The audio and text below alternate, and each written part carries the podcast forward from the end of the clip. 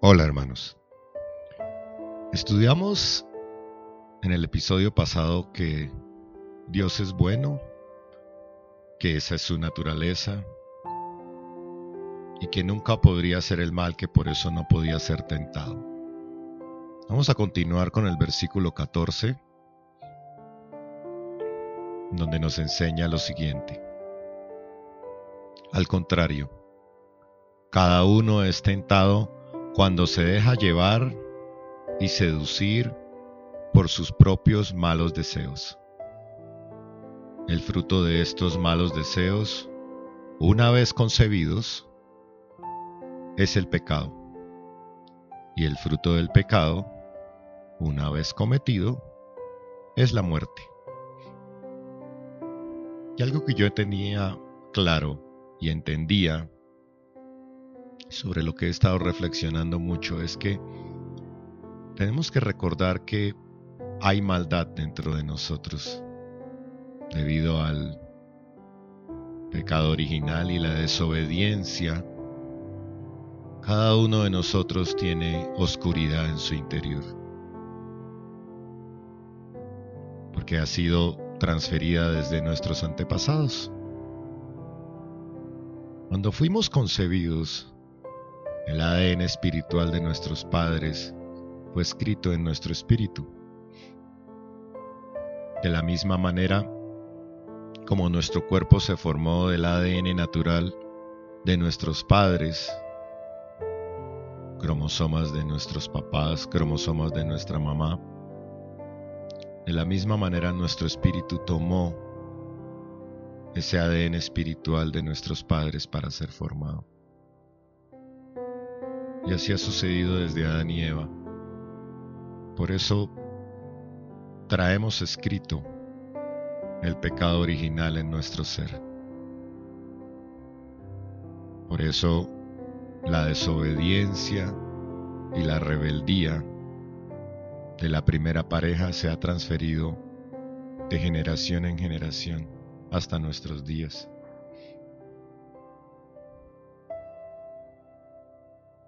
Por eso vemos cosas del comportamiento de los padres en los hijos, características en su manera de ser. Mis hijas son parecidas a mí. Una tiene parecido en ciertas cosas, la otra tiene parecidos y tendencias en ciertas otras. hemos transferido a ellos esos genes también espirituales. Y yo entendía que por esta misma razón es que cada vez la maldad en el ser humano crece. Porque cada nueva generación somos inyectados con esa doble porción de maldad que viene de nuestro padre y de nuestra madre. Nacemos con esa maldad de nuestros dos padres impresa en nuestra vida. Y no lo digo de mala manera, lo digo porque hay rebeldía y desobediencia desde la primera pareja. Y es que si miramos hacia unos años atrás, yo veía que la maldad del mundo no era tan exagerada. Pero realmente en estos últimos tiempos se ha venido multiplicando exponencialmente. Por eso es que algo que tenemos que entender es que solo a través de la rendición total de nuestra vida a Jesús, podemos ser libres de esa maldición.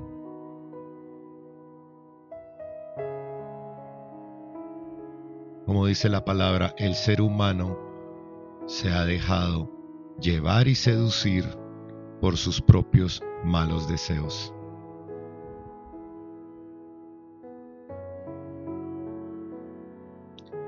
Y dice también que el fruto de esos malos deseos es el pecado.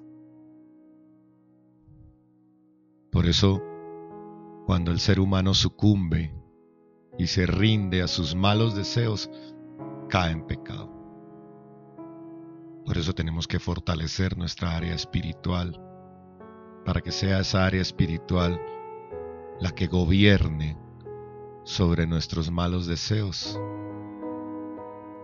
Porque si siempre alimentamos la carne, cuando viene el momento del pecado caemos. Cuando viene la tentación no tenemos la suficiente fuerza espiritual.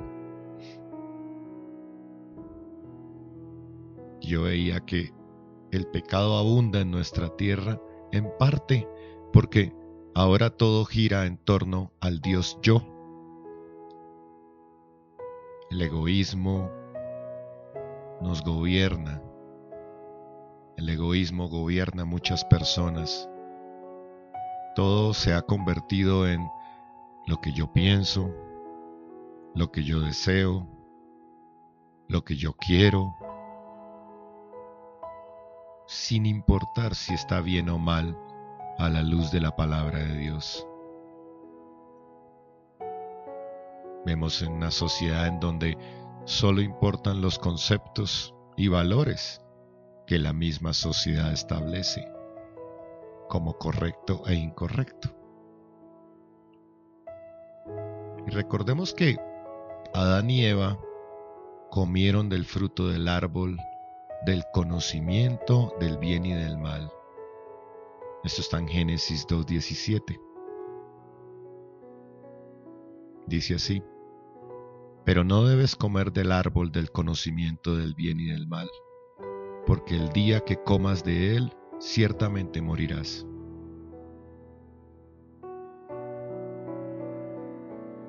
Obviamente comer de un árbol no es literalmente como de pronto aprendimos en la escuela, donde nos decían que ellos mordieron una manzana y por eso desobedecieron. Entonces, para explicar un poco mejor, pensemos en lo que se entiende cuando digo, no comas del árbol de la envidia. Julio, no comas del árbol de la envidia. Claramente estoy diciendo, no permitas la envidia en tu vida, porque cada vez que la permites, estarás comiendo de su árbol. No es literal. Lo mismo hace referencia a comer del árbol del conocimiento del bien y del mal. Adán y Eva decidieron que ellos serían a partir de ahora quienes determinarían qué estaba bien y qué estaba mal para sus vidas, olvidando y dejando de lado las enseñanzas de Dios y alejándose de su palabra. Y yo entiendo, esto es lo que hacemos hoy en día. Esto es donde vivimos, el mundo en donde vivimos en donde la sociedad es la que establece los principios y valores que rigen nuestras vidas, olvidando la palabra de Dios. Ya no obedecemos las leyes de Dios, sino nuestras propias leyes. Y llevándolo ni siquiera a la sociedad a un título más personal las que cada uno decide por sí mismo seguir. Entonces creo que es importante que hoy te preguntes, ¿estoy comiendo del árbol del conocimiento del bien y del mal yo también?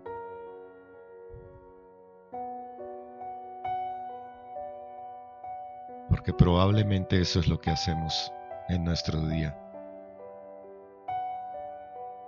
Hoy lo único que le importa a muchas personas es el yo. Ese es el Dios al que muchos adoran en este tiempo. Y caemos todos, incluyéndome a mí. Las personas no nos detenemos a mirar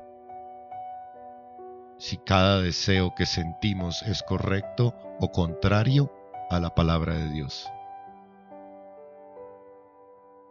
sino que inmediatamente se piensa y se decide que cualquier deseo propio debe ser satisfecho, sin importar lo que cueste. Por eso vemos hombres que se quieren convertir en mujer y lo hacen. Cirugías para cambio de sexo. Violaciones a la vuelta de la esquina. Asesinatos por robar un celular. Porque es lo que yo deseo.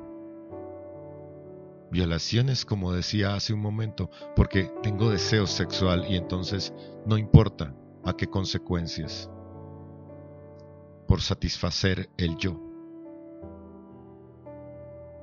Violamos las leyes de Dios sin importar, solo porque es lo que deseamos. Caemos en fornicación porque deseamos una pareja pero no queremos hacerla en el orden de Dios. No queremos hacer las cosas en el orden de Dios. Entonces yo decido que está bien y yo decido que está mal. Como Adán y Eva, como del árbol del conocimiento del bien y del mal. Por eso pasan tantas cosas terribles, hechas que solo buscan satisfacer los deseos del yo. El obtener dinero sin importar a quién destruimos. El consumir los recursos naturales para acumular más y más ganancias, sin importar la destrucción del planeta, el cual es el hogar de todos nosotros.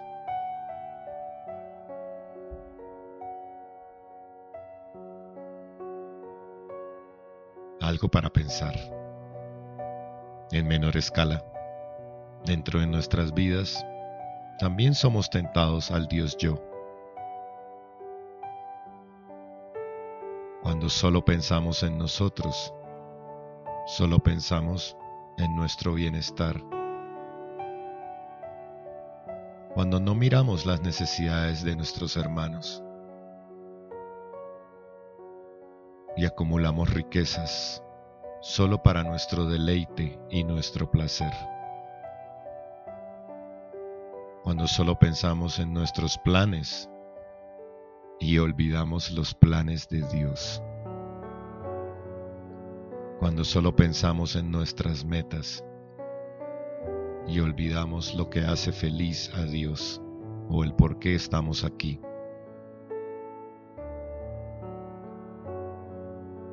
Quiero que analicemos aún un poco más al detalle un día normal de nuestras vidas, en donde no tenemos tiempo sino para nuestras necesidades. No tenemos tiempo sino para el trabajo o para el estudio o para compartir y hablar con nuestros amigos o ver la televisión.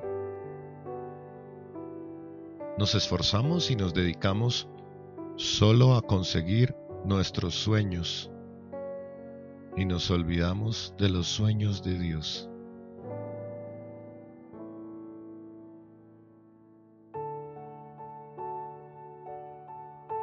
Yo quiero que hoy te preguntes si has pensado alguna vez en cuáles son los sueños de Dios.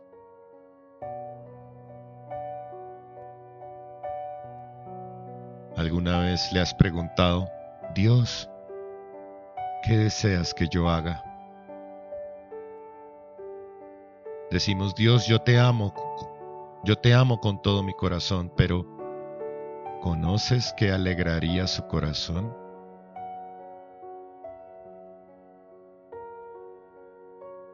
La verdad es que muchas veces solo pensamos en nosotros mismos.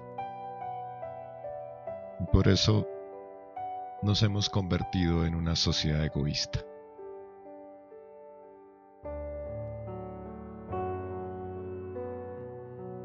Dios, hoy quiero pedirte perdón por mi egoísmo, Señor, por esa maldad que hay dentro de mí, porque he olvidado tus sueños. Me he dedicado y he dedicado mi vida, mi tiempo solo a pensar en mí. Perdóname Dios. Espíritu Santo, ayúdame a retomar el camino. Amén. Dios los bendiga.